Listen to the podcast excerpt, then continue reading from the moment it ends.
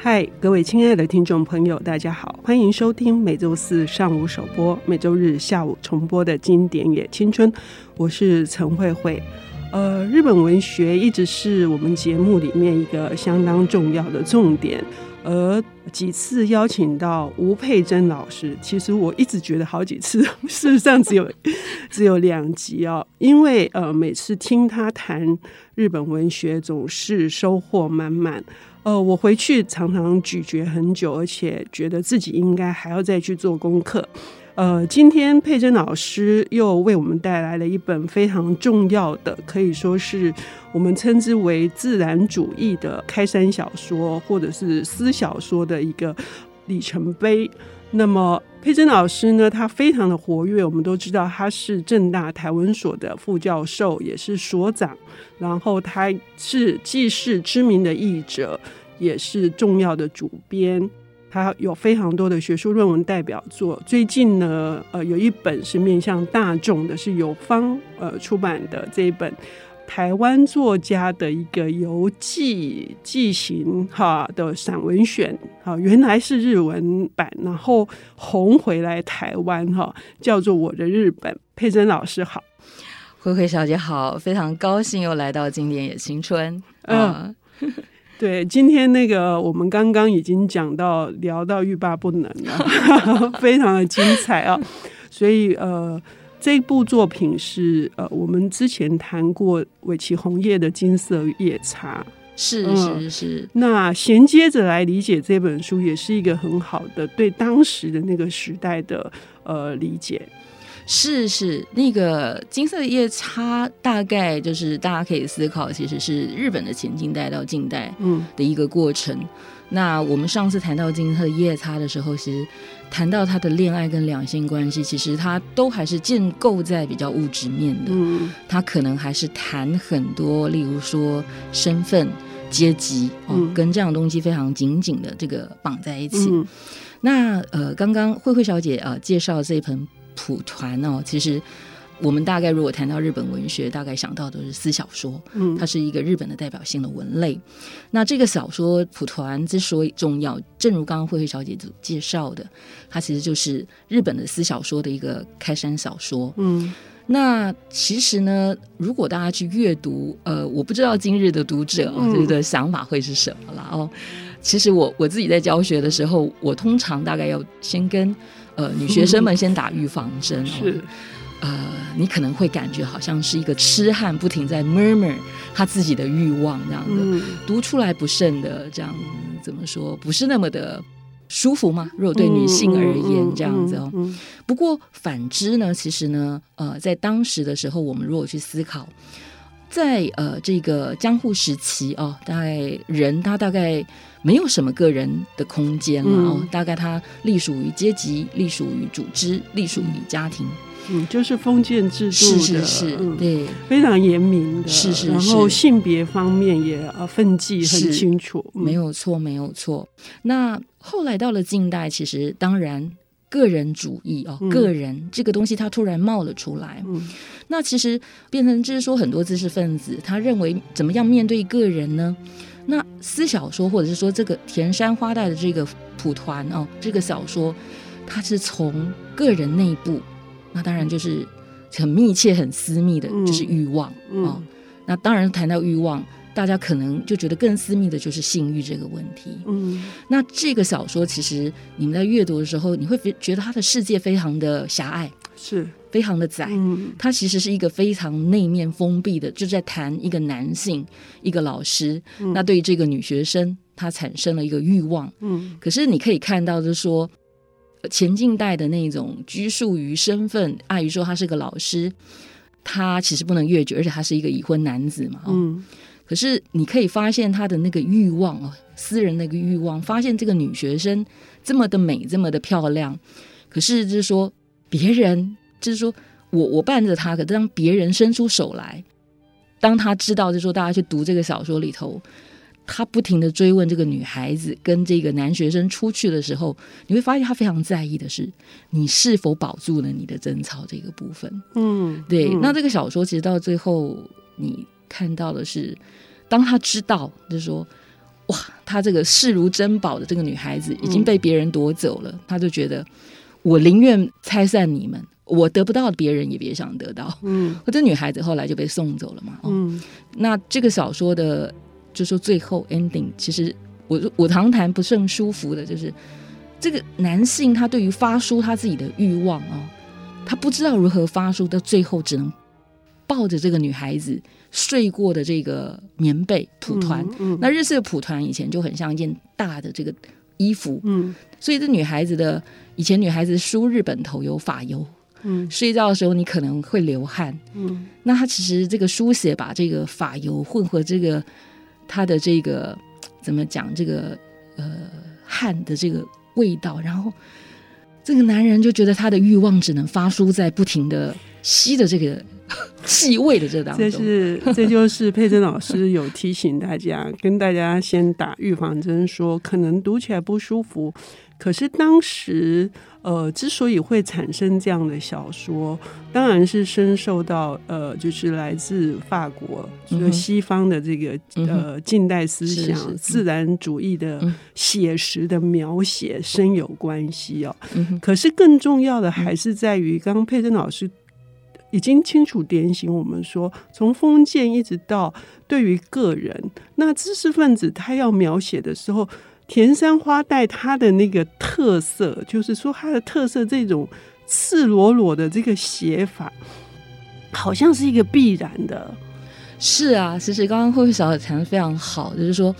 点出来说，其实。日本的这个所谓自然主义，大家可能首先想到的是左拉嘛，其实他又被誉为叫做左拉主义。可是左拉的这个他谈到的，其实他的实验小说、实验手法，他是非常科学的。嗯，所以有时候他觉得是冷冰冰。可到了日本，其实用来书写欲望的时候，反而发展出来一个叫做平面描写。是，他把欲望抓出来，放到他的对立面。那田山花代的这个书写的这个技法或他的逻辑就是。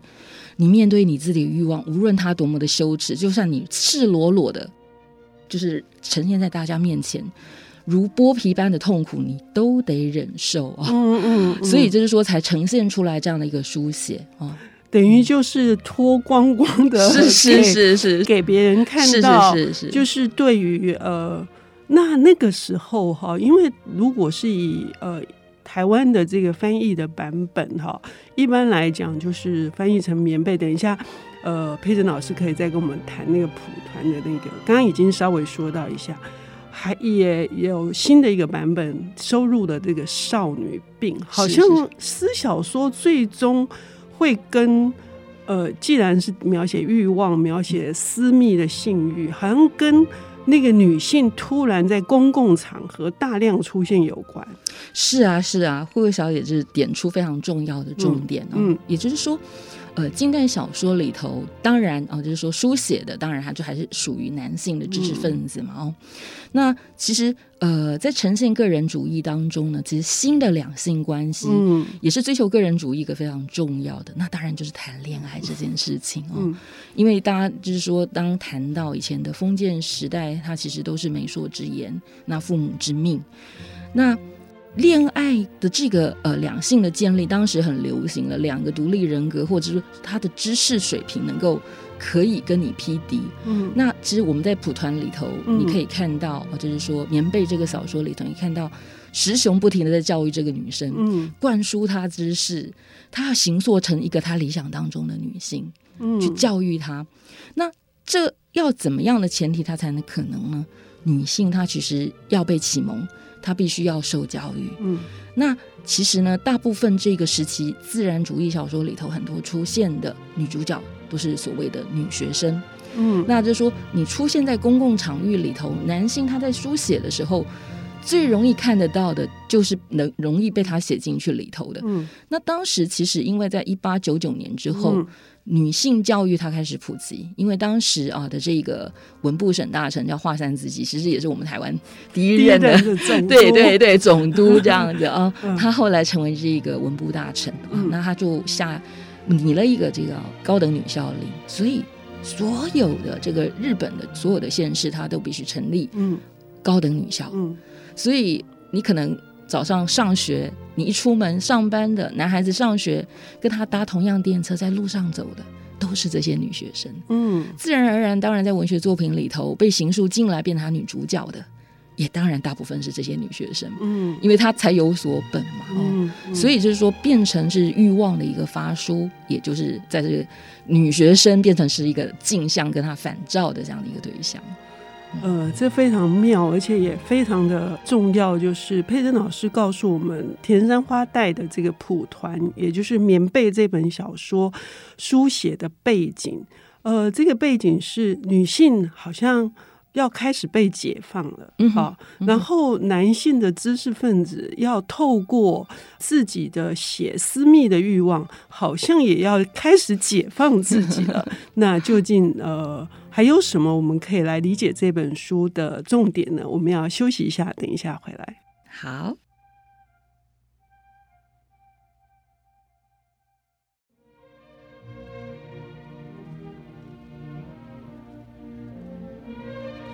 欢迎回到《经典也青春》，我是陈慧慧。我们邀请到的领读人是正大台文所的副教授兼所长，同时最近呢刚主编了一本从日本红回来的《我的日本》，是邀请了十八位的台湾作家，他写他们在日本的这个深度的旅游的，应该算是一种记行。哈，这是一个是、散文选。呃，甚至连日本作家多和田叶子都觉得，台湾的这些文人的旅游的这些作品呢，深受感动而有治愈的感觉。这是佩珍老师刚刚在节目之前告诉我的。呃，欢迎大家关注这本《我的日本》哈。那今天我们谈的是日本近代文学这个自然主义，也就是私小说的非常重要的。代表作天山花带的蒲团也翻译成棉被，但事实上蒲团是比较正确的理解哈。是那个我们蒲团好像觉得它是一个拜殿嘛啊。如果说是在那个中文，那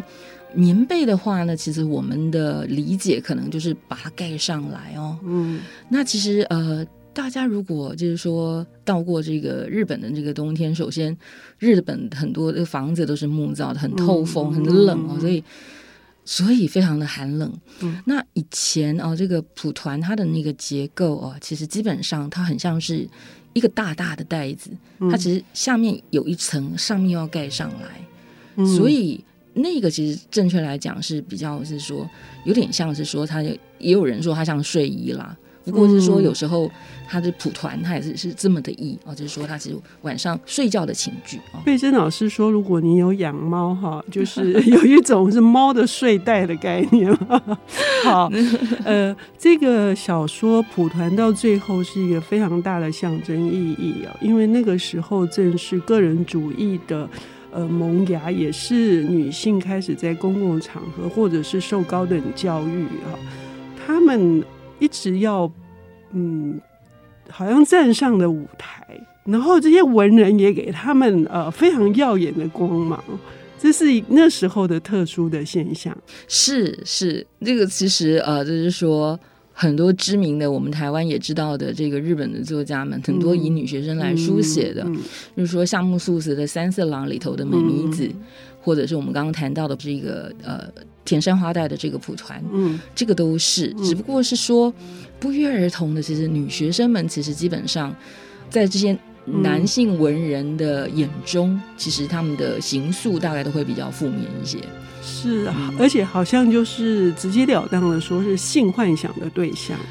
对，如果说非常讲白话文、赤裸裸的说的话，就是我们毫不掩饰这样。是，对对是。嗯、那这个。这个故事还是有转折的，就是他对于这个男性的呃那个欲望的描写，事实上是有断差的，就是，是嗯嗯，这个小说其实当然你可以看出来，是一开始就是这个男主角叫石雄哦，嗯、那他是一个知名的文士，那以前其实拜到知名的这个文士的这个门下，然后来学习写作，这个是非常稀松平常的事情。举个例，我们上次呃也一样在《经典也青春》这个节目谈到过的这个尾崎红叶，那他其实就是非常知名的这个文士。那另外他非常知名的门生啊，例如说这个钱静花，其实就非常倾慕他，所以把他门下来。嗯，那就是哦，这常常发生。那蒲团其实就像这样的一个开始啊，这个女孩子是神户女学校哦，那她出生，那其实当时呃送女孩子到这个高等女校去读书，首先。家里要家境很不错，嗯、第二你得开明啊，就是开明的父母啊，嗯、所以在这个部分啊，就是你可以看到这个女孩子她是一个比较自由奔放，而且是这个比较富裕的这样的一个阶级，嗯、所以进到这里头来，那这个石雄这个男主角当然看着他，他就比着他的老婆，就是觉得哇，他就开始对他其实已经是知道他自己其实。越举了，嗯，那其实他常常，例如说酗酒啊，很痛苦，而且还家暴，对，家暴太太这样子，对，嗯、对，然后你你可以看，就是说他他超他他其实是在这当中挣扎，对他这个欲望，嗯、可是后来其实你可以看到嘛，就是我我们刚刚一开始都讲到的，他一知道他这个女孩子是被。呃，他的另外一个男学生给夺走之后，你可以发现他的一个整个大转变，宁愿毁了他，把他送回去，他都不要，就是说他跟这个男孩子在一起。嗯、所以说，呃，刚刚呃慧玉小姐谈到这个欲望，其实他的这个转折，其实你可以看到在这个部分哦，他的这个呈现这样子，对，嗯，嗯，呃，所以我们在读这个呃田山花代的作品，以及在读。呃，日本的这个私小说，因为它也影响到后面哈，嗯、就是这部分的话，呃，读者要用什么样子的角度去呃思考，会是一个比较，因为呃，就像我在读呃，事实上读这个石雄或读少女病的时候，我是真的觉得，哎、欸，我 我可以知道您的意思，我非常理解。呃，而且前一阵子呃。也有一位很有名的私小说的作者西村贤太，嗯、他刚因病过世嘛。哈、嗯，嗯、那事实上我也很喜欢一位私小说的作者，就是呃车谷长吉。对，好像还是会有不同的。是是是，当然就是说，它是一个很大的文类，可是它的这个怎么讲，书写跟切入这个角度不同。嗯，那其实我们就谈一个同时代的这个文人啊。嗯呃，其实，在田山花代这个蒲团它出来之后，其实非常的轰动哦。嗯、那其实也让所谓的自然主义哦，日本自然主义非常非常的兴盛。嗯，那当然就是说，有的作家他当然就会觉得说，这样把赤裸裸把自己的这个欲望呈现，这个叫文学吗？这个一点美学的感觉都没有。那 有人，我们就是说像。森欧外，他其实大概之后，他写了一个叫《性欲生活》，那他有人也翻成性生活，不过他的原文其实是拉丁文 Vita Sexalis。嗯，那其实通常我们在什么样的状况之下会使用拉丁文呢？嗯，大概除了神职人员、宗教人员跟医生之外，嗯，所以说很显示，就是说森欧外在写这个性欲生活的时候。是把它变成是一个所谓生理的这样的一个现象象征来思考，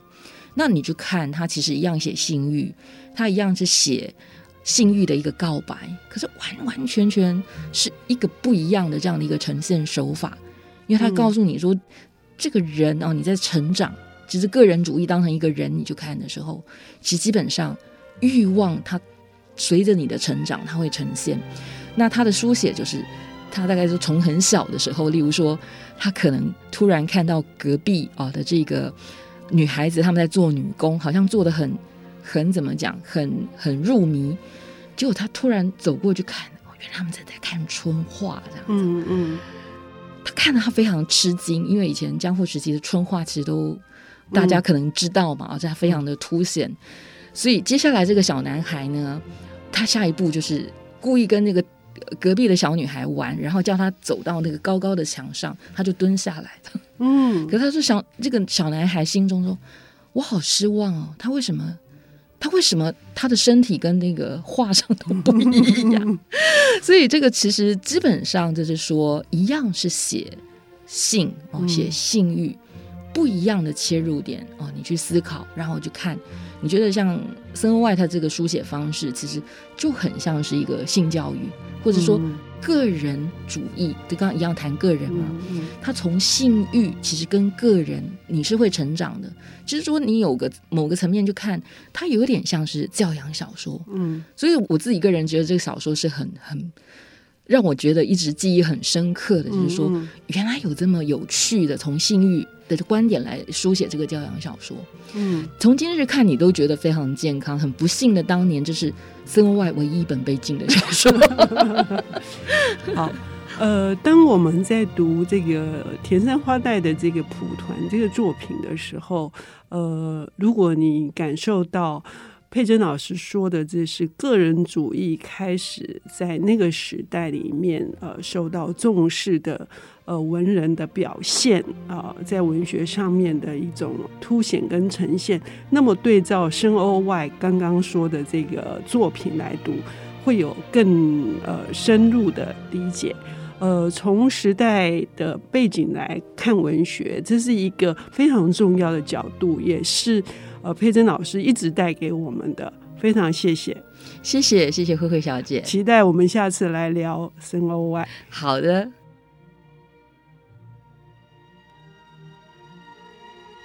本节目由 IC 之音与瑞木读墨电子书联合制播，经典也青春与您分享跨越时空的智慧饗宴。